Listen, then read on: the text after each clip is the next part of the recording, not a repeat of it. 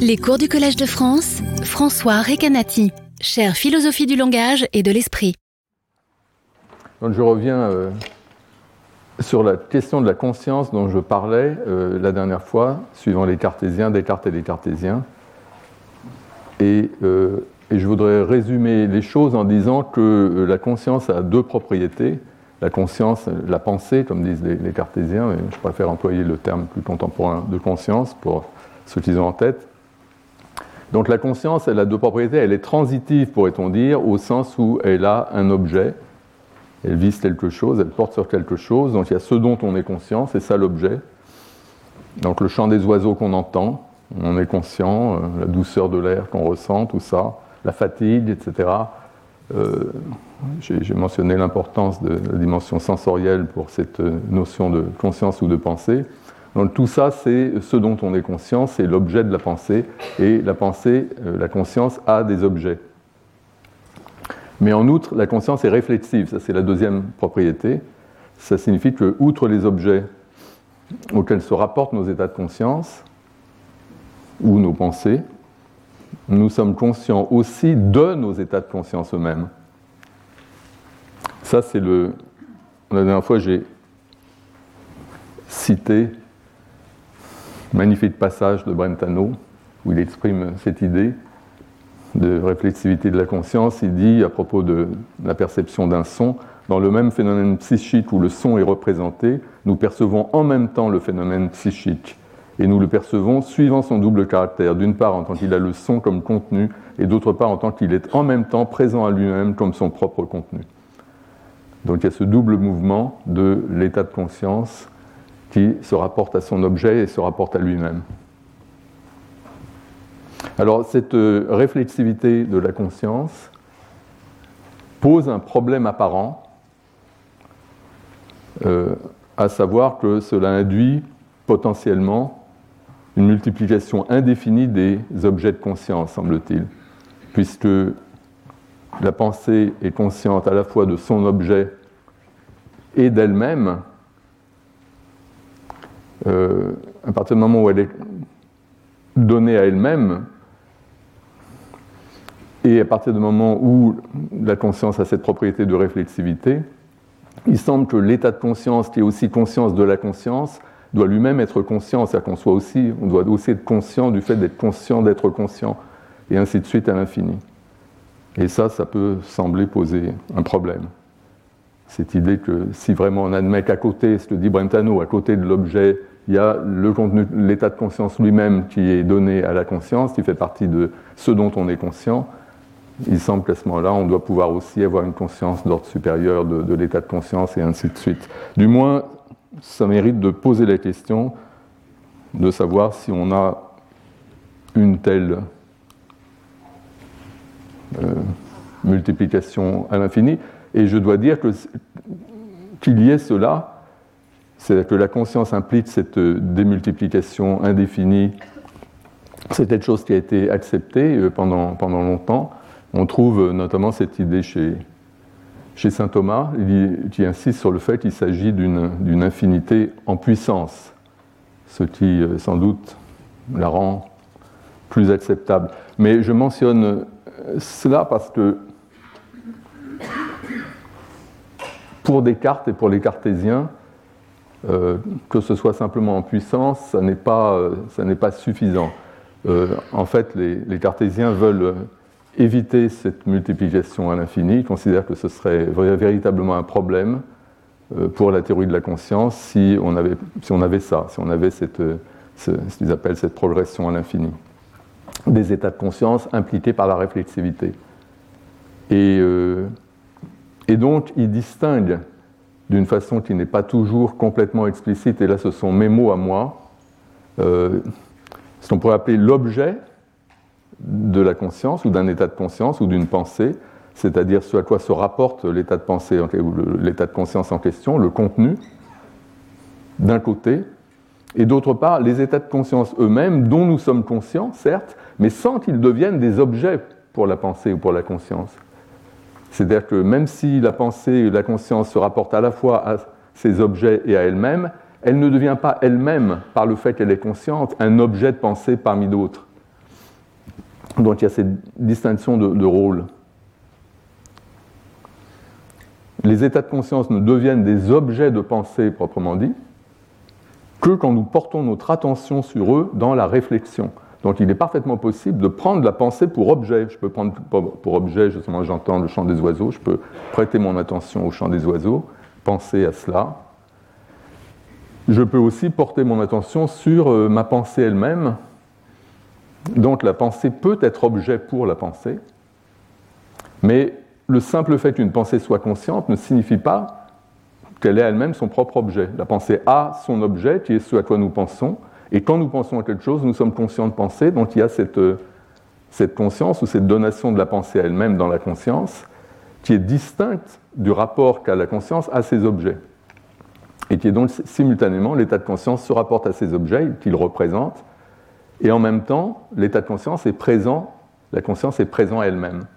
Euh, c'est-à-dire qu'on est conscient de, de, son état, mais l'état de conscience ne devient pas pour autant un objet parce qu'il y a ces deux types de relations qui sont différentes. Et donc, c'est une distinction, celle que je suis en train de faire suivant euh, les cartésiens, c'est une distinction entre deux formes de réflexivité, si vous voulez. Il y a la réflexivité qui caractérise la conscience, et ça, c'est une propriété générale de nos pensées. La conscience est, pour les cartésiens, une propriété générale de nos pensées. Donc, on a cette réflexivité. Quand on pense, on sait qu'on pense. La pensée euh, est présente à elle-même. Donc ça, c'est quelque chose de général. Et il y a une autre forme de réflexivité qui caractérise une classe particulière de pensée, à savoir les pensées d'ordre supérieur qui sont impliquées dans la réflexion. Dans la réflexion, la pensée se prend elle-même pour objet. Et donc là, il y a de nouveau la pensée qui se prend elle-même pour objet, donc il y a cette réflexivité. La pensée joue à la fois le rôle du représentant et du représenté, mais ce n'est pas la même réflexivité. Euh, je vais parler de cette distinction en long et en large aujourd'hui. Euh, j'ai mentionné le livre de Geneviève Lévis, pardon, la dernière fois, où, où, elle, parle de, de, ces choses et elle cite euh, beaucoup de textes intéressants. la dernière fois, je vous avais mentionné euh, Louis de Laforge, donc un cartésien, je, parlerai d'autres cartésiens aujourd'hui, euh, qui dans un passage euh, qu'elle cite, fait cette distinction entre la conscience proprement dite et puis la réflexion. La réflexion, c'est quand la pensée se prend elle-même pour objet, quand on pense à sa pensée, quand on porte son attention sur la pensée elle-même. La conscience, c'est simplement ce qui se passe quand on pense à n'importe quoi, il y a toujours cette présence de la pensée elle-même. Il dit la nature de la pensée consiste dans cette conscience, ce témoignage et ce sentiment intérieur par lequel l'esprit est averti de tout ce qu'il souffre, ça veut dire de tout ce qui lui arrive, et généralement de tout ce qui se passe immédiatement en lui, dans le même temps qu'il agit ou, qu'il souffre ou qu'il perçoit. Je dis immédiatement afin de vous faire connaître que ce témoignage et ce sentiment intérieur n'est pas différent de, de l'action ou de la passion, ça de la perception, et que ce sont elles-mêmes euh, qui l'avertissent à ses pensées en nous, qui, qui, avertissent l'esprit de ce qui se fait en lui. Et qu'ainsi, vous ne confondiez pas, l'important c'est de ne pas confondre le sentiment intérieur, qui est cette présence de la pensée elle-même, avec la réflexion que nous faisons quelquefois sur nos actions ou, aussi bien nos pensées, euh, laquelle, laquelle réflexion ne se trouve pas dans toutes nos pensées, dont elle est seulement une espèce. Donc il y a une sorte de pensée qui est une pensée qui a pour objet la pensée, c'est ce qui se passe dans la réflexion, mais pas toutes les pensées sont comme ça, c'est seulement certaines pensées. Euh, et, alors que la conscience est une propriété générale de toutes nos pensées. Euh, l'immédiateté sur laquelle insiste la forge dans ce passage, l'immédiateté de la conscience réflexive, c'est le fait que la, connaissance de la pensée se confond avec la pensée elle-même. La pensée est en même temps euh, est présente elle-même, comme je disais. C'est la pensée elle-même qui est consciente et qui se fait connaître de l'âme sans passer par une pensée d'ordre supérieur ayant cette pensée pour objet. Ou comme le, le dit un autre auteur, Régis, que je citerai, euh, d'habitude on pense aux choses à travers des idées qui représentent les choses dans notre esprit, donc on a des représentations, de ce à quoi on pense, mais la pensée elle-même, présente à elle-même dans, la, conscience, n'est pas présente parce qu'elle serait représentée euh, par une idée que nous nous ferions de notre pensée. Non, c'est pas ça. C'est la pensée elle-même qui se donne, mais elle n'est pas euh, représentée à travers une idée. Euh, contrairement à ce qui se passe dans, la réflexion. La réflexion, effectivement, c'est la pensée qui est représentée par la pensée elle-même. Un auteur, un autre auteur, j'ai dit que j'allais en mentionner beaucoup, que j'ai, la dernière fois, j'ai, à la fin, j'ai mentionné le père Pardy, un jésuite qui, euh, à propos de l'unité de la conscience, je vais citer un passage de son discours de la connaissance des bêtes. Euh, la différence entre le père Pardy et, les cartésiens, c'est qu'il y, a des différences, notamment lui accepte l'idée qu'il y aurait des pensées inconscientes. Donc il ne veut pas dire que la conscience est une propriété universelle des pensées, il emploie pensée dans un sens un petit peu différent, mais il reconnaît néanmoins qu'il y a une certaine sorte de pensée, euh, qui est la pensée consciente, qui a cette propriété, comme il dit, d'être essentiellement et indivisiblement réflexive sur elle-même. Et ce que veut dire le indivisiblement ici, c'est qu'il y a une unique pensée, et non deux, l'une qui se rapporte à l'autre. Il y a une seule pensée. Dans la réflexion, il y a la pensée qui représente, la pensée, et puis il y a la pensée qui est représentée, qui est l'objet de la pensée. Il y a ces deux choses-là, j'y reviendrai. Mais en tout cas, dans la conscience ordinaire, il y a une seule chose, c'est la pensée, elle est présente à elle-même, et elle n'est pas représentée. Euh, un, cartésien, Antoine Dilly, a répondu au livre de Pardy sur les points où Pardy euh, critiquait la position cartésienne sur l'âme des bêtes. Euh, et, il reprend cette idée de présence à elle-même de la pensée qui, n'a pas besoin, disons, de, représentation, qui est donnée immédiatement. Et il distingue deux choses, donc il ne les nomme pas, mais, une des choses, c'est la réflexion. Dans la réflexion, une seconde pensée, prenant la première pour objet, nous la fait voir, la première, aussi vivement que la première faisait voir son objet. Si on reprend un exemple discuté par... Euh, l'évêque d'Avranches, Hued, je mentionnerai la polémique avec euh, Sylvain Régis, le cartésien, un peu plus tard, mais donc l'exemple, c'est la pensée il est jour, comme il disait à l'époque, au lieu de dire il fait jour, on disait il est jour. Donc euh, Huet donne l'exemple de la pensée il est jour, et je peux avoir une, cette pensée se rapporte au temps qu'il fait, disons, et je peux avoir une deuxième pensée qui se rapporte à ma pensée qu'il est jour, et ce sont deux pensées distinctes. Et quand je pense que je pense qu'il est jour ou qu'il fait jour, euh, ma pensée est une pensée d'ordre supérieur qui porte, dont l'objet est la pensée qu'il fait jour. Et la pensée qu'il fait jour, elle, est une pensée qui porte sur le, temps qu'il fait. Euh, sur le, excusez-moi, sur le fait qu'il fait jour. Donc il y a cette distinction. Enfin, dans le cas de la réflexion, on a deux choses. On a la pensée représentante et la pensée représentée. La pensée d'ordre supérieur et la pensée objet. Alors que dans la conscience, c'est complètement différent. Toute pensée se fait sentir à l'âme non par aucun retour véritable sur elle-même, il n'y a pas de retour sur soi-même, il n'y a pas cette dualité du représentant et du représenté, mais directement et immédiatement par sa seule présence. Donc c'est ça euh, ce qu'on a dans la conscience. Euh, j'ai mentionné donc Sylvain Régis, qui était, euh, je Laforge, un grand disciple de Descartes, Régis aussi, très connu notamment pour son système de philosophie, donc qui est quelqu'un qui fait une sorte de propagande cartésienne. Euh, donc lui, euh, on trouve euh, le texte suivant dans le livre que je viens de citer. L'âme ne, voit rien par les sens qu'elle ne s'aperçoive qu'elle le voit. C'est-à-dire que l'âme connaît ses sensations par elle-même. Et en effet, si l'âme connaissait une sensation par une autre, elle connaîtrait encore cette autre sensation par une autre, et ainsi le progrès irait à l'infini.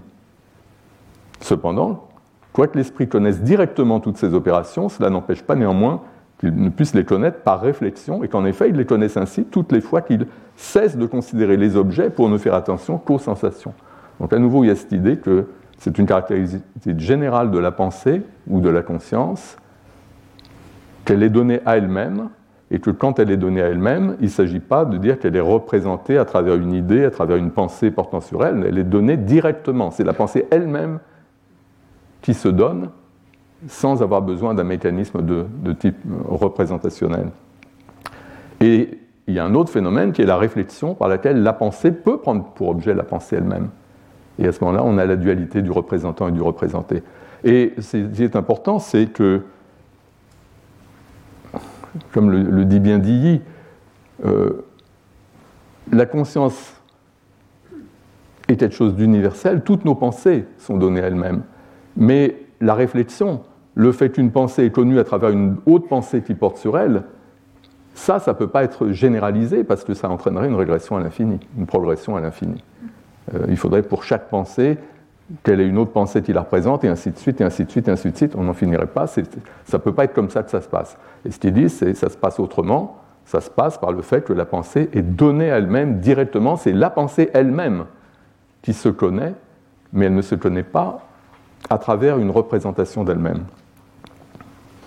Euh, un autre auteur que j'ai déjà cité, très important euh, à mes yeux en tout cas, euh, c'est Antoine Arnaud, qui évolue aussi dans la sphère du cartésianisme. C'est une des personnes qui a été sollicitée pour faire des objections aux méditations de Descartes. Et il est bien connu aussi pour sa polémique avec un autre cartésien qui est, qui Malbranche, euh, autour de la théorie des idées. Et il est, un auteur qui est très pénétrant, un grand philosophe. C'était essentiellement un théologien, mais comme philosophe, il était extrêmement clair. Et lui, l'intérêt, c'est que lui, euh, il a fait cette distinction dont je vous parle, mais il l'a nommée. Et je pense qu'on peut réutiliser ces termes. Il a notamment créé cette expression que vous voyez ici, réflexion virtuelle, pour désigner cette propriété de la conscience. Quoi que ce soit que je connaisse, je connais que je le connais par une certaine réflexion virtuelle qui accompagne toutes mes pensées. Donc ça, c'est la conscience.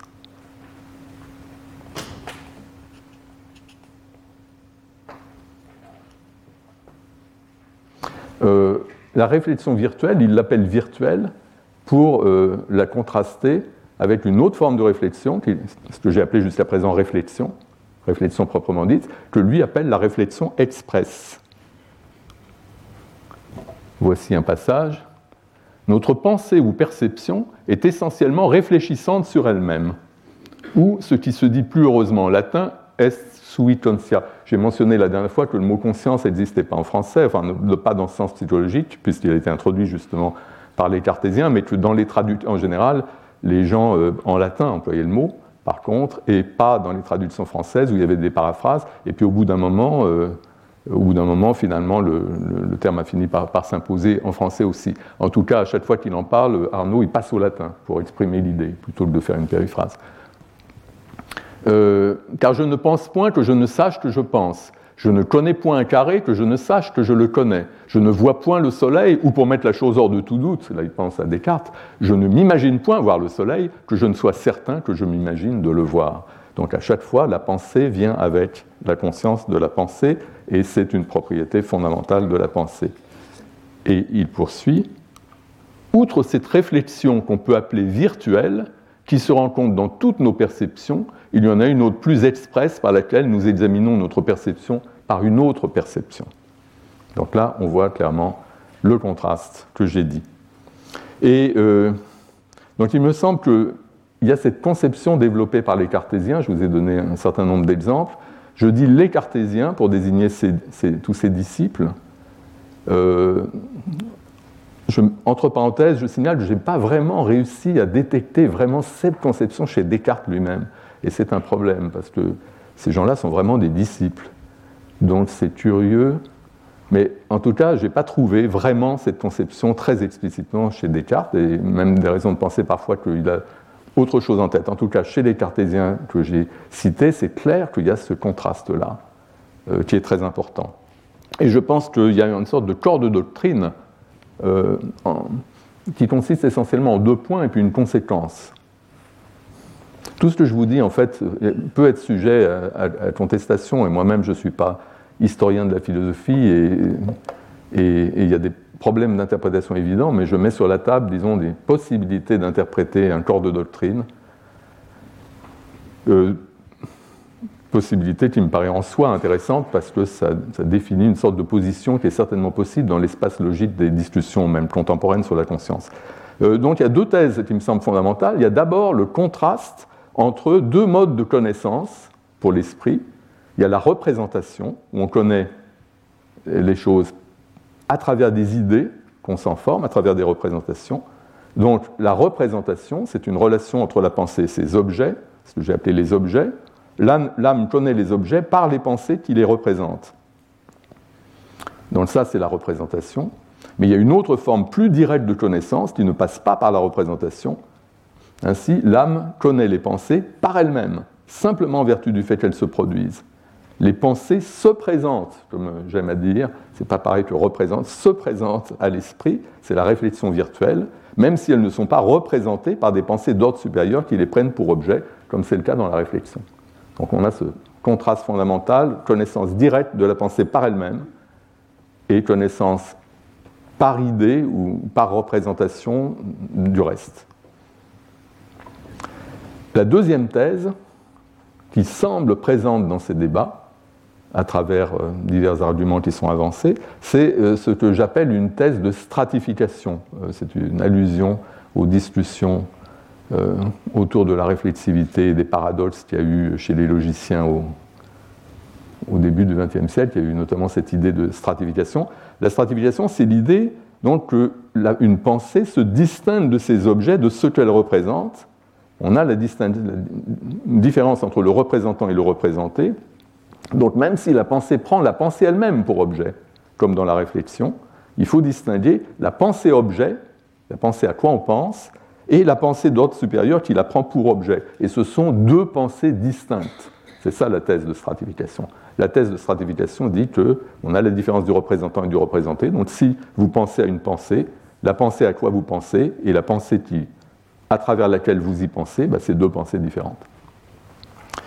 Si on a ces deux thèses-là, on a comme conséquence que la conscience ne peut pas être réduite à la réflexion au fait que la pensée se prend elle-même pour objet. Ça ne peut pas être ça la conscience. Tout simplement parce que la conscience est une propriété fondamentale et universelle de la pensée pour ces auteurs. Ils définissent la pensée par la conscience. Elle se rencontre, comme dit Arnaud, dans toutes nos perceptions et la réflexion virtuelle. La réflexion expresse, elle, c'est la réflexion proprement dite, ne peut pas être généralisée à cause du problème de la régression à l'infini. Euh, je cite Antoine Dilly, il ne faut pas croire que chaque pensée soit suivie d'une seconde qui la fasse connaître, car celle-ci devrait en avoir une troisième qui la fasse connaître à son tour, et ainsi à l'infini. Ça ne peut pas se passer comme ça. Donc on doit avoir quelque chose de plus direct, qui est la donation de la pensée elle-même dans la conscience, et ce n'est pas une affaire de réflexion, il n'y a pas la dualité du représentant et du représenté. Donc ça, c'est ça le corps de doctrine dont je vous parle. Ça, c'est le passage d'Antoine Dilly. Alors, ce corps de doctrine me paraît d'autant plus intéressant, comme je disais, euh, encore une fois, il y a la question qui se pose de savoir si c'est vraiment ce que pensaient ces cartésiens, euh, et je mets ça un peu de, côté. Mais ce corps de doctrine est en soi intéressant euh, quand on pense aux discussions contemporaines. La conscience est redevenue un grand sujet de, débats philosophiques et scientifiques. Il y a une science de la conscience, il y a une philosophie de la conscience, tout ça en même temps, et avec des échanges entre, entre ces différents courants. Et je voudrais simplement mentionner dans la philosophie contemporaine de la conscience, il y a énormément de choses évidemment, énormément de courants, mais il y a un courant particulier qui est la théorie qu'on appelle HOT, H-O-T, Higher Order Thought, l'idée de pensée d'ordre supérieur. C'est euh, parmi les auteurs qui défendent cette idée, excusez-moi, il y a David Rosenthal. Et l'idée, c'est que la conscience, ça n'est rien d'autre, le fait qu'une pensée soit consciente, ou qu'un état euh, mental soit conscient, ce n'est rien d'autre que le fait qu'il y a un autre état mental qui a pris cet état mental pour objet. C'est comme s'il y avait un... La conscience, c'est le fait que l'état mental euh, est éclairé, qu'il y a un faisceau lumineux qui vient sur lui, et le faisceau lumineux, c'est un autre état mental qui, prend ce premier, état mental pour objet. Alors ça, c'est typiquement euh, cette idée que la conscience c'est ça, c'est la représentation de la pensée par une autre, un autre état mental, disons. Euh, c'est cette idée-là dont les cartésiens ne veulent pas entendre parler, parce que ce qu'ils disent, c'est que si c'était comme ça, si c'était ça la conscience, il y aurait une régression à l'infini, ou il y aurait une progression à l'infini. Puisque chaque état mental, pour devenir conscient, il doit y avoir un autre état mental, mais lui-même, il doit avoir son propre état mental, etc., à l'infini. Mais on a cette progression à l'infini que parce qu'on suppose euh, que toutes les pensées sont conscientes, que la, conscience est une propriété universelle des pensées. Euh, et ce n'est pas du tout ce que croient des gens comme Rosenthal. Lui, il ne pense pas du tout que toutes les pensées soient conscientes. Il pense comme les contemporains, de façon générale, qui emploient le mot pensée dans un sens très différent du sens des, cartésiens, les contemporains pensent qu'il y a les pensées ou les états mentaux, et puis il y a une catégorie d'états mentaux qui sont conscients. C'est une propriété de certains états mentaux, il faut l'expliquer. Mais on ne dit pas du tout que tous les états mentaux sont conscients, loin de là. Et à partir du moment où on n'a plus l'universalité de la conscience, il n'y a plus aucun problème. On dit que ceux des états mentaux qui sont conscients, ils sont conscients en vertu du fait qu'il y a d'autres états mentaux qui les ont pris pour objet et qui les éclairent en quelque sorte. Mais ces autres états mentaux qui les prennent pour objet, eux, ils ne sont pas conscients. Ils n'ont pas besoin d'être conscients. De toute façon, ça s'arrête quelque part. Tout n'est pas conscient. Et donc, il n'y a pas de problème d'avoir cette relation cette dualité représentant-représenté qui expliquerait la conscience. Ce n'est pas un problème, puisque la représentation d'ordre supérieur qui explique la conscience de la pensée d'ordre inférieur, disons, euh, la pensée d'ordre supérieur, elle n'a pas besoin d'être consciente. Et donc il n'y a pas de régression, on ne continue pas, on s'arrête.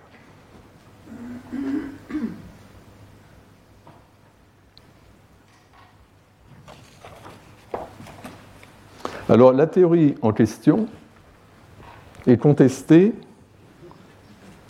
notamment par une théorie rivale mais néanmoins proche, la théorie euh, représentationnelle je crois, euh, défendue notamment par Uriah Kriegel, qui, euh, a été pendant une petite dizaine d'années directeur de recherche au CNRS, qui enseignait à l'école normale supérieure. Et, donc lui, c'est une sorte de variante où il pense aussi euh, que la conscience consiste dans le fait qu'une représentation fait elle-même l'objet d'une représentation. Donc il y a cette idée qu'une représentation d'une pensée est consciente parce qu'il y a un autre état mental qui le prend pour objet. Euh, mais la différence avec Rosenthal, c'est justement le un autre état mental. Ce que dit Mauriat Kriegel, c'est n'est pas un autre état mental. C'est l'état mental lui-même qui se représente. Et c'est ça la conscience. Donc il y a un rejet de la thèse de stratification. Il y a l'idée qu'on peut très bien admettre que le représentant et le représenté, c'est le même état de pensée qui se, représente lui-même. Et donc c'est une interprétation de l'idée de Brentano, mais une interprétation qui s'écarte de ce que j'ai, corps de doctrine où, il y a cette idée que la réflexion virtuelle est quelque chose d'une nature fondamentalement différente de la représentation ou de la réflexion. Ce que dit simplement Kriegel, c'est que ça peut être la même pensée, la pensée qui représente et la pensée qui est représentée. Donc une pensée est consciente quand elle se prend elle-même, quand elle est elle-même son propre objet. Et une pensée n'est pas consciente quand ce n'est pas le cas.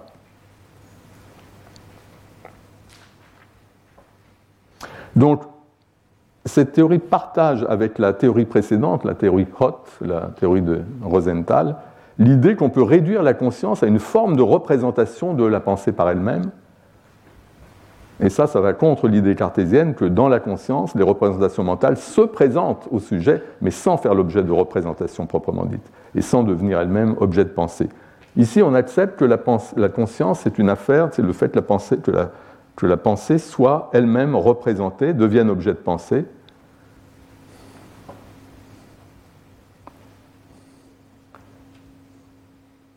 Mais ce que rejette donc euh, Kriegel par opposition à Rosenthal, c'est la stratification. C'est le fait qu'il ne peut pas y avoir de représentation qui n'implique la, différence entre la pensée qui représente et la pensée qui est représentée. Euh, accepte une forme d'autoréférence. Et, et, donc la conscience est vue comme une forme d'autoréférence. Bon, je reviendrai euh, un peu plus tard sur euh,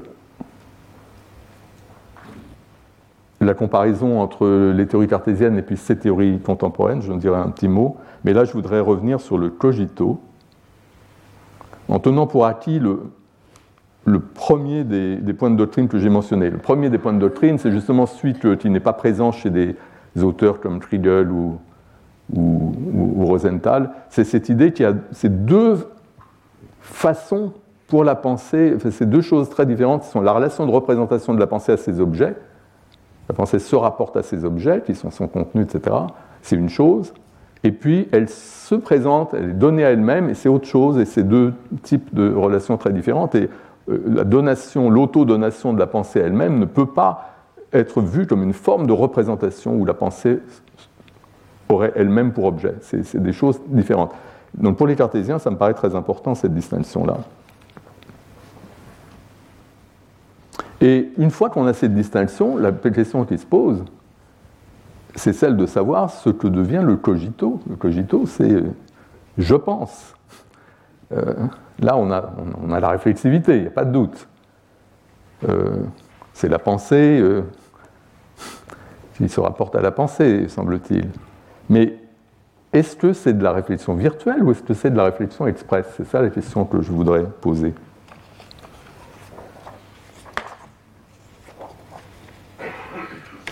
Euh, lorsque Kant parle du je pense qui accompagne toutes nos représentations, c'est clair qu'il parle de la pensée présente à elle-même. Quand on pense à quelque chose, la pensée est présente à elle-même. Il ne parle pas de la pensée objectivée et représentée dans le contenu d'une pensée d'ordre supérieur. Ce n'est pas du tout de ça qu'il parle. Mais qu'en est-il dans le cogito cartésien? Alors c'est là que je peux citer, euh, j'ai parlé de, Sylvain Régis, donc euh, grand disciple de Descartes. Euh, il a eu une polémique très intéressante avec l'évêque d'Avranches, Pierre-Daniel Huet, qui a, publié une critique de Descartes, censure de, la philosophie de Descartes, et, euh, et ce qu'a fait Régis, en bon soldat, c'est qu'il a écrit, donc ça c'est un petit livre de Huet, euh, critiquant Descartes, et, et Régis a écrit à son tour un petit livre où il reprend article par article le texte de Huet. C'est très bien parce qu'en plus il le traduit. Le truc de, Régis est en français, le truc de Huet est en latin. Donc article par article, il reprend chaque passage et il répond. Il répond à tous les points. Et donc c'est extrêmement intéressant. Euh, il y a notamment une discussion justement du cogito, de la conscience, tout ça. Je trouve très, très intéressante cette discussion.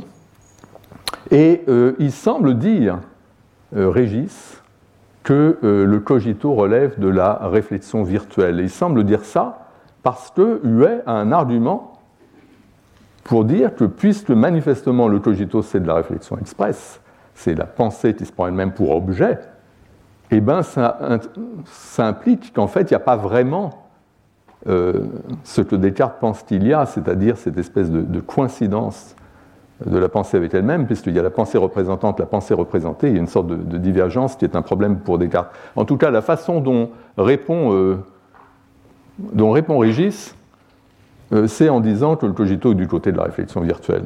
On a par exemple ce passage. Petit problème, euh, je travaille en différents lieux et j'ai préparé ce cours quand j'étais à la campagne avec une partie de ma bibliothèque, dont j'avais notamment le livre de Geneviève Lévis dont j'ai parlé sur l'inconscient et la conscience chez, dans le cartésianisme, et elle cite ce passage. Euh, mais à Paris, en revanche, j'ai le livre de, Régis lui-même, que je n'avais pas alors, et, euh, en vérifiant toute la discussion, euh, ben, page 46, je ne trouve pas, ça c'est complètement dans l'esprit de ce Régis, mais je ne trouve pas ce passage à la page en question. Donc, et j'ai plus le livre de Lévis qui est encore à la campagne, donc je n'ai pas pu vérifier exactement. Mais c'est pas grave parce que j'ai relu quand même tout le passage de toute la discussion de Régis, la, polémique avec Huet, et, et maintenant je vois très bien la position qu'il défend. Effectivement, c'est conforme à ce qu'il y a dans ce passage. Donc le passage dit ceci, monsieur, donc il, explique ce que c'est que le, cogito. Monsieur Descartes pense, et en pensant, il s'aperçoit qu'il pense par une seule et simple pensée, laquelle est connue par elle-même, sans quoi il y aurait un progrès infini de pensée. Car s'il faut une seconde pensée pour connaître la première, il en faudra une troisième pour connaître la seconde, et ainsi de suite à l'infini. Donc, euh, ce qui se passe dans le je pense, quand, Descartes est conscient de penser, bah, c'est la réflexion virtuelle, c'est la pensée qui est présente à elle-même. Et ce n'est pas la pensée qui se prend elle-même pour objet, parce que si c'était le cas, on aurait un problème. Alors je pense que. Et, donc Huet, lui, il dit le contraire. Et euh, si au moment de préparer le cours, j'avais eu sous la main directement les textes de Huet et de Régis, j'aurais donné un cours un petit peu différent. J'en aurais parlé plus longuement parce qu'il me semble que sur ce point, je pense que c'est Huet qui a raison et Régis qui fait une sorte de, un peu de, sophisme, mais je ne vais pas entrer dans les détails de leur discussion. Euh, ce que je veux dire, c'est que c'est vraiment pas clair que le cogito, ce soit la réflexion virtuelle, contrairement au je pense qui accompagne toutes nos pensées, donc là c'est clairement la réflexion virtuelle, mais dans la reconstitution performative du cogito que j'ai proposé l'année dernière en suivant euh, la semaine dernière en suivant Intica, le sujet, souvenez-vous euh, la dialectique, le sujet ne peut pas penser je ne pense pas ou bien je n'existe pas sans se rendre compte qu'il y a une contradiction à penser cela. C'est une contradiction qui est immédiatement apparente, parce que le sujet a conscience de penser et il ne peut donc pas penser qu'il ne pense pas sans cette contradiction pragmatique, sans se rendre compte que ce qu'il pense est faux et rendu faux par le fait même qu'il le pense. Donc c'est cette impossibilité pragmatique de douter rationnellement du contenu je pense qui confère à celui-ci une forme de nécessité, une nécessité pragmatique également. Mais le contenu en question, c'est un contenu de pensée. C'est un contenu qui échappe au doute hyperbolique du fait précisément de la contradiction pragmatique qu'il y aurait à le mettre en doute, dans la mesure où douter, c'est encore penser. Il s'ensuit que, il me semble, le je pense cartésien relève de la réflexion expresse, puisque la pensée dans le cogito fait véritablement retour sur elle-même et a pour contenu l'acte de pensée. Cet acte est accompli, le sujet en a conscience, mais il est aussi représenté dans le contenu de la pensée qui le prend pour objet. En d'autres termes, le sujet cartésien ne se contente pas de penser, il pense spécifiquement qu'il pense. Et comme dit Huet, penser qu'il fait jour et penser qu'on pense il fait jour, c'est pas la même chose. Le contenu est différent. Dans un cas, le contenu c'est il fait jour, dans l'autre cas, c'est je pense ou je pense qu'il fait jour. Et dans le cogito, le contenu, c'est je pense. C'est ça, c'est ce que pense le sujet. Donc il y a bien l'acte de pensée qui est présent à lui-même, la pensée présente à elle-même, mais le contenu de la pensée, c'est aussi je pense. Donc le je pense, il est du côté du contenu, et parce qu'il est du côté du contenu, la pensée se rapporte à la pensée en la prenant pour objet. Et ça, c'est la réflexion expresse. Donc la vérité, je pense, c'est que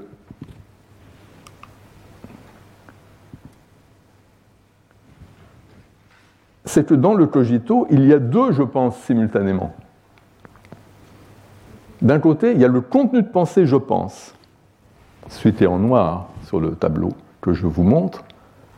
Le contenu de pensée je pense, c'est ce contenu qui est nécessairement vrai chaque fois que je l'énonce ou que je le conçois, comme dit Descartes.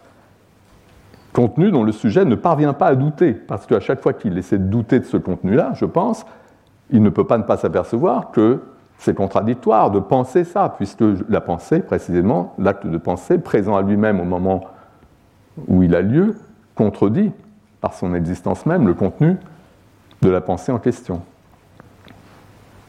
Donc on a le contenu de pensée, je pense, ça c'est vraiment un contenu. Et d'autre part, il y a l'acte de pensée et la conscience de cet acte, et ça c'est le je pense implicite de la réflexion virtuelle, c'est le je pense qui accompagne toutes nos pensées. Et c'est celui qui en rouge ici. Donc, ce que a dans le cogito, c'est ces deux je pense. C'est ce je pense je pense. Le premier je pense, c'est le je pense de la réflexion virtuelle, simplement implicite. À chaque fois qu'on pense, on sait qu'on pense. Et puis il y a ce qu'on pense. Et ici, ce qu'on pense, c'est je pense. Et ce je pense, le, ce contenu, est en quelque sorte rendu vrai par le fait que je, le pense. Donc on a cette certitude particulière du cogito qui certitude qui, qui, appartient à ce contenu, je pense, en vertu du fait qu'il y a cette convergence du contenu avec la conscience de pensée qui accompagne la pensée de ce contenu.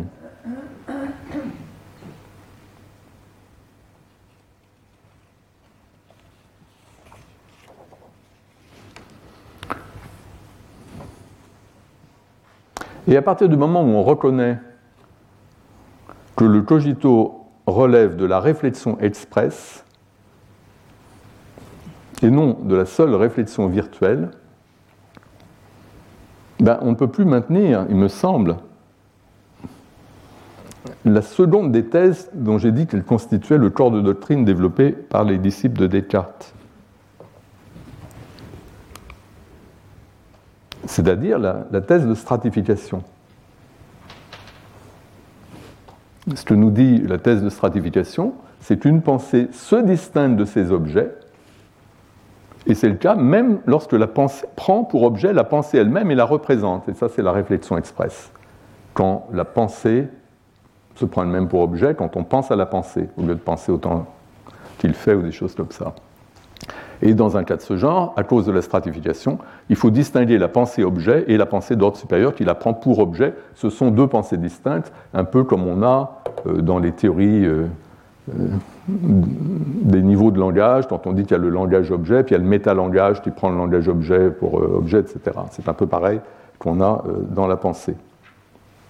Donc ça, c'est une thèse de stratification, mais si vraiment la pensée dans le cogito fait référence faisait référence, conformément à cette théorie.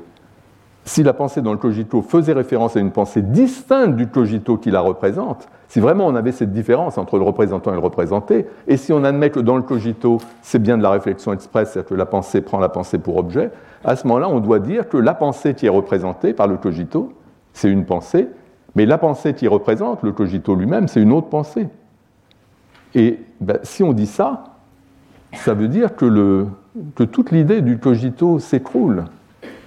Euh, ça veut dire que, Descartes serait victime d'une objection souvent faite, notamment par Burman. Là, j'ai ce passage d'une objection que Burman fait à Descartes. Il dit ceci, on trouve la même chose chez, l'évêque d'Avranches, Huet, il dit quelque chose du même genre. Afin de penser que vous avez conscience, vous passez à une autre pensée. Et ainsi, vous ne pensez plus à la chose à laquelle vous pensiez auparavant. Et ainsi, vous n'avez pas conscience de penser, mais d'avoir pensé. Non est conscius te cogitare, sed te. Pas conscient, on n'est pas conscient de penser, on est conscient d'avoir pensé juste l'instant avant. On était en train de penser, puis on a maintenant cette pensée qui porte sur la pensée qu'on avait, mais comme c'est une nouvelle pensée, ben, elle se tourne vers le passé. Et, et, il y a plusieurs auteurs qui discutent également la temporalité du cogito. Est-ce que la pensée dont on a conscience, c'est bien la pensée qui est contemporaine de l'acte de conscience ou c'est la pensée qu'il y avait juste avant Donc il y aurait tous ces problèmes. Si on admettait la thèse de stratification, on n'arriverait pas à faire coïncider la pensée représentante et la pensée représentée. Et le cogito, en fait, porterait sur une pensée autre que la, pensée déployée par le, penseur réflexif dans le cogito. Si le contenu de pensée ne pouvait pas faire référence à l'acte même de le penser, comme c'est le cas dans le cogito, il n'y aurait pas la convergence des deux je pense qui rend le cogito indubitable. L'intérêt du cogito, ce qui le rend indubitable, c'est cette coïncidence des deux. Le contenu de pensée je pense et l'acte de, le penser qui, le, qui, le, qui en quelque sorte le, rend vrai. Et pour avoir cette convergence, il faut que ce soit la même pensée. Donc, ce que j'en conclus simplement, c'est que Descartes ne peut pas accepter la thèse de stratification, euh, même s'il paraît tenter de le faire dans certains passages.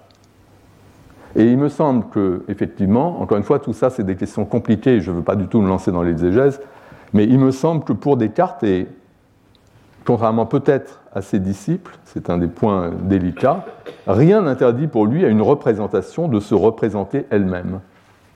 Euh, et, c'est ce qui se passe dans le cogito. Donc ce que je vous propose, c'est de reconnaître que dans le cogito, le je pense est un contenu de pensée, il n'est pas seulement le je pense qui accompagne toutes nos, toutes nos pensées, le je pense de la réflexion virtuelle, c'est aussi le contenu de la pensée, et donc on est dans la réflexion expresse, parce que la pensée porte sur elle-même comme objet.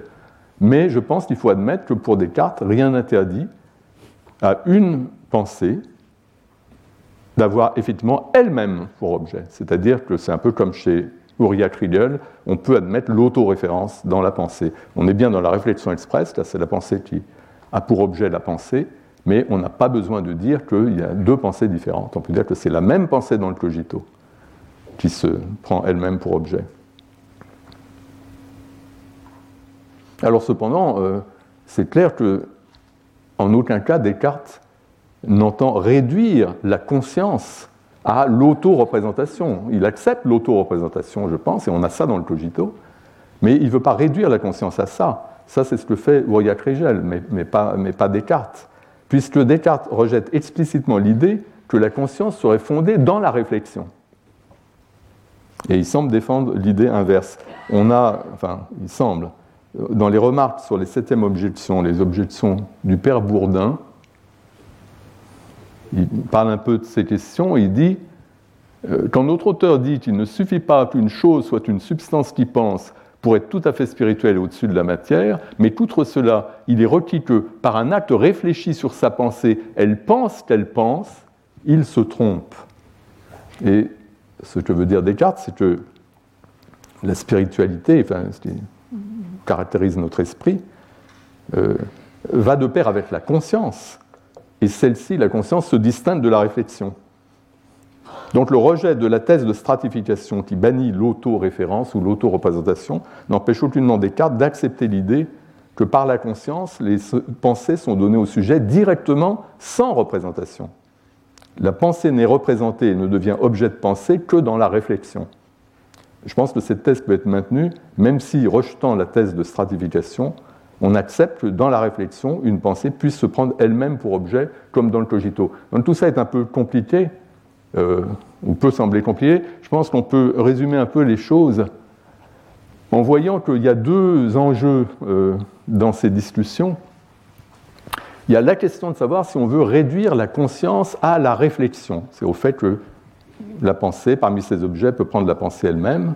Dans la réflexion, on pense à la pensée, est-ce qu'on veut réduire la conscience à ça? C'est ce que font des auteurs comme Rosenthal, qui pensent que donc la conscience, c'est rien d'autre que le fait qu'il y ait une pensée d'ordre supérieur qui prenne la pensée pour objet. Uriah Friedel, qui pense que la conscience, c'est ça en ajoutant le fait qu'il y a identité de la pensée représentante et de la pensée représentée. C'est la même. Il y a auto-représentation de la pensée par elle-même et c'est ça la conscience. Mais dans tous les cas, on réduit la conscience à la représentation de la pensée par elle-même, une forme de représentation. Alors que pour les cartésiens, la conscience, ce n'est pas de la représentation. La pensée est donnée à elle-même. Elle se présente, elle ne se représente pas. Elle peut se représenter dans la réflexion, la réflexion express, mais la conscience, c'est pas ça, c'est quelque chose d'une autre nature. Donc là, je pense qu'il y a une opposition là-dessus entre les contemporains comme Rosenthal et Kriegel, qui essaient de réduire euh, la conscience à la réflexion, et Descartes et les cartésiens qui n'entendent rien faire de tel. Et il y a aussi la question de la stratification. Est-ce qu'on accepte, si on regarde maintenant la représentation, est-ce qu'on accepte que euh, pour qu'il y ait cette relation de représentation, il faut qu'il y ait cette différence entre le représentant et le représenté, même si c'est la pensée elle-même qui est représentée, il y a une différence entre la pensée représentante, la pensée d'ordre supérieur, et la pensée objet. Euh, ce sont deux pensées distinctes. Est-ce qu'on accepte ça? Ça, c'est la thèse de stratification. Rosenthal l'accepte, Friedel la rejette, puisqu'il dit qu'on peut avoir l'auto-représentation. Et Descartes euh, la rejette aussi, je pense, parce que dans le cogito, c'est une forme de représentation de la pensée. La pensée est présente dans le contenu, pas seulement virtuellement euh, dans ce je pense implicite qui accompagne toutes nos représentations, mais dans le contenu même. Donc c'est une forme de représentation, mais ce qui est représenté dans la pensée, je pense, c'est la pensée je pense elle-même. C'est la pensée elle-même. On a l'identité de la pensée représentante et de la pensée représentée. Donc euh, je pense qu'avec ce tableau, on a une sorte d'idée des, des positions en présence. Alors on peut se demander pourquoi, pourquoi les disciples de Descartes ont défendu cette thèse de stratification. Euh, ils insistent beaucoup sur le fait qu'il y a cette dualité, deux pensées différentes, et donc du coup on a ce problème de progression à l'infini. Euh, je pense qu'il y avait plusieurs raisons pour lesquelles cette thèse a été vue avec faveur, à cette époque en tout cas. Euh, d'un côté, il y a la dualité des rôles, le rôle représentant-représenté, ça c'est quelque chose de fondamental qui caractérise la réflexion par opposition à la simple conscience. Dans la conscience, on a une, seule chose, indivisiblement. La pensée est donnée à elle-même. Mais dans, quand on, dans la réflexion, il y a la pensée qui représente, il y a la pensée qui est représentée, il y a ces deux rôles. La question se pose de savoir si les occupants du rôle doivent être la même chose ou peuvent être des choses, euh, doivent être des choses différentes ou peuvent être la même chose. C'est ça la discussion sur la thèse de, stratification. Mais la, nécessité d'une dualité de rôle a pu être euh, surinterprétée comme la nécessité d'une différence au niveau des occupants du rôle. Et puis d'autre part, il y a le fait que, comme le, suggère Burman dans le passage que j'ai cité, et puis j'ai dit que Huet euh, disait des choses du même genre, c'est vrai que quand vous prenez des exemples comme euh, la pensée qu'il fait beau, qui a pour objet le temps qu'il fait, et ensuite, si je pense que je pense qu'il fait beau, ben, cette pensée-là se rapporte à ma pensée, c'est clairement des pensées différentes. donc, c'est dans des, dans des, cas simples où la pensée se retourne sur elle-même et se prend pour objet, ben, ça fait un changement d'objet par rapport à la pensée initiale, où la pensée était certes présente à elle-même, mais elle se rapportait à quelque chose d'autre, à savoir le temps qu'il fait. Et c'est là-dessus que porte le débat entre Régis et Huet.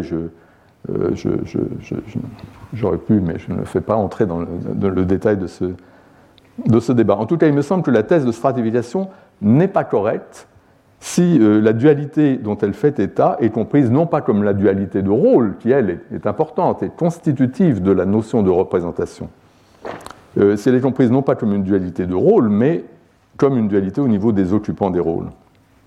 Si la thèse de stratification ainsi entendue était correcte, la réflexivité serait perdue dans le passage de, la réflexion virtuelle à la réflexion expresse, puisque la pensée réfléchissante serait nécessairement distincte de la pensée réfléchie. Et Descartes s'oppose à ça en maintenant l'identité de la pensée réfléchissante et de la pensée réfléchie dans le cogito. La réflexivité de la conscience est donc préservée lorsque la conscience est explicitée et se transforme en réflexion expresse. Explicitation consiste à réfléchir l'acte de pensée, acte qui est conscient dès le départ, mais à le réfléchir dans le contenu de la pensée elle-même, et alors la pensée s'auto-représente. Euh, encore un mot euh, de ce passage de la réflexion virtuelle quand je pense qu'il fait beau et que ma pensée est présente à elle-même, je suis conscient de penser ça, et si j'explicite ça en disant tiens, je pense je, pense qu'il fait beau, à ce moment-là, c'est une nouvelle pensée euh, qui a pour objet la pensée qu'il y avait à l'instant précédent. Donc on a bien ici euh, cette dualité, et on a ici une forme de stratification parce que la pensée représentante n'est plus la même que la pensée représentée. Ce que nous dit Descartes, c'est qu'on peut avoir aussi ça en maintenant l'identité des deux pensées. Je peux penser, je pense, je peux penser qu'il fait beau, j'ai une pensée présente à elle-même, euh, et ma conscience de pensée, je peux rendre ça explicite dans la réflexion expresse en pensant je pense, mais où le je pense se rapporte pas spécifiquement à la pensée que j'avais l'instant d'avant, mais à la pensée que, j'ai maintenant. Euh, ce qui se passe dans un cas de ce genre, quand on passe de la simple réflexion virtuelle, la simple présence de la pensée à elle-même, à la pensée qui se prend elle-même pour objet de façon autoréférentielle dans la réflexion, dans le cogito, ce passage-là, Descartes le voit comme le passage euh, d'une pensée obscure et confuse à une pensée euh, qui, elle, est claire et distincte. C'est le, le, changement, disons, de statut euh, de la pensée. Là, je voudrais vous citer simplement deux auteurs, deux commentateurs sur cette question. Euh, ce que nous dit Geneviève Lewis, elle dit que cet effort d'approfondissement, ce qui se passe quand on, passe à la réflexion express, au lieu de se contenter de la réflexion virtuelle, cet effort d'approfondissement lié à l'activité de l'attention, le fait que l'attention se porte sur la pensée elle-même, au lieu de se porter sur le temps qu'il fait, cet effort d'approfondissement lié à l'activité de l'attention fait surgir en pleine clarté, sans aucune discontinuité, la lueur qui auréole toute pensée d'une référence plus ou moins confuse au sujet pensant. Donc l'idée, c'est que dans toute pensée, il y a ce je pense implicite, il y a cette présence de la pensée elle-même, et on peut expliciter ça dans le contenu même de la pensée, mais en gardant dans cette explicitation euh, le fait que la pensée à laquelle désormais nous pensons, qui devient l'objet de notre attention, c'est la pensée elle-même dont nous sommes conscients au moment où nous pensons. Et à ce moment-là, on a une forme de réflexivité qui se traduit en autoréférence, en auto-représentation, et qui euh, préserve la réflexivité qui était présente dans la, dans la réflexion virtuelle. Euh, ce qui se passe simplement, c'est que, au lieu d'être simplement un sentiment, une connaissance implicite du fait qu'on pense, quand on pense, ça devient quelque chose d'explicite au niveau du contenu de pensée lui-même. Euh, dernière citation de Martial Guéroux, qui occupait une chaire ici même et qui est bien connu notamment pour ce, grand livre sur Descartes. Euh, il me semble, là aussi c'est un point sur lequel je ne peux pas développer, il me semble que lui va un petit peu trop loin, euh, euh, mais c'est peut-être lui qui a raison sur l'interprétation de Descartes, mais il me semble qu'il va un petit peu trop loin dans ce qu'il dit, notamment dans ce passage. ce qu'il dit, c'est que ces pensées est ici au plus haut point lumineuse, au lieu d'être comme elle était avant l'abstraction et la concentration attentive. L'idée, c'est que, en fait, c'est ça l'idée, c'est que je pense, il fait beau. Dans cette pensée, il fait beau, j'ai l'objet de ma pensée, ce sur quoi l'attention se porte, le temps qu'il fait, et puis j'ai cette conscience un peu confuse sur les marges d'être en train de penser ça. Euh, donc la, la, pensée est donnée à elle-même. Et ce que dit Descartes, c'est que pour arriver à clarifier ça et à faire en sorte que l'attention se porte sur la pensée elle-même, il faut faire abstraction de ce qui n'est pas la pensée. Donc dans le je pense qu'il fait beau, on doit faire abstraction du qu'il fait beau pour ne garder que le je pense et que le je pense devienne lui-même le contenu, ce sur quoi se porte la pensée. Et quand on fait cet effort d'abstraction de tout ce qui n'est pas la pensée, ce qui reste comme objet de pensée, c'est simplement la pensée elle-même. Et ce qu'il dit, c'est que cette pensée est ici au point lumineuse, au lieu d'être comme elle était avant l'abstraction et la concentration attentive, obscure et confuse. De là résulte, conclut-il, qu'à l'intérieur du cogito, la pensée de la pensée ne fait qu'une seule pensée et non deux, car pour emprunter une comparaison inspirée par la dioptrique, un objet pour être deux fois plus éclairé ou deux fois mieux vu, du fait qu'on a concentré sur lui deux fois plus de lumière, est toujours un objet et ne devient pas deux. Ainsi, la réflexion sur soi ne doit pas se comprendre comme un acte par lequel la pensée, s'arrachant à elle-même, retournerait ensuite sur elle-même pour se contempler du dehors comme en se dédoublant, mais comme une opération par laquelle elle se détache de ce qui n'est pas elle, grâce à l'abstraction, pour rétrécir son champ de vision à elle seule. On, voit l'idée, euh, mais, je pense que, que, que, va peut-être un petit peu trop loin et que même s'il y a cette, euh, cette préservation de la réflexivité virtuelle de, la, euh, de, la réflexivité qu'on a dans la réflexivité virtuelle, elle est préservée dans la réflexion express, euh, qui permet en quelque sorte de l'expliciter, on a quand même, je pense, dans la réflexion express du cogito, cette dualité des rôles du représentant et du représenté, et Guérou donne parfois l'impression euh, que, même cette dualité des rôles a, disparu et qu'il n'y a pas fondamentalement de différence entre, sinon cette différence de clarté, euh, entre la réflexion virtuelle et la réflexion express. il me semble que dans les idées des, cartésiens, des disciples au moins, euh, il y a quand même cette, euh, je pense, ce thème très important des deux choses complètement différentes, qui est la connaissance par représentation ou par idée qu'on a de toutes les choses, y compris possiblement des pensées, dans la réflexion, et cette connaissance directe de la pensée par elle-même. Et je pense qu'il faut admettre que dans le cogito, c'est de la réflexion express, et donc euh, la euh, pensée est donnée à elle-même par représentation et pas simplement euh, de façon directe, même si elle est aussi dans le même temps donnée de façon directe, et c'est cette convergence des deux je pense dont je vous parlais en suivant l'interprétation de, de, Intika. Voilà, je, je pense que j'ai à peu près presque entièrement rattrapé le retard. On va peut-être commencer dans un instant euh, le séminaire avec Jocelyn Benoît avec 5 minutes de retard, pour, mais, mais, quand même, ce ne sera pas beaucoup. Et voilà, je vous remercie.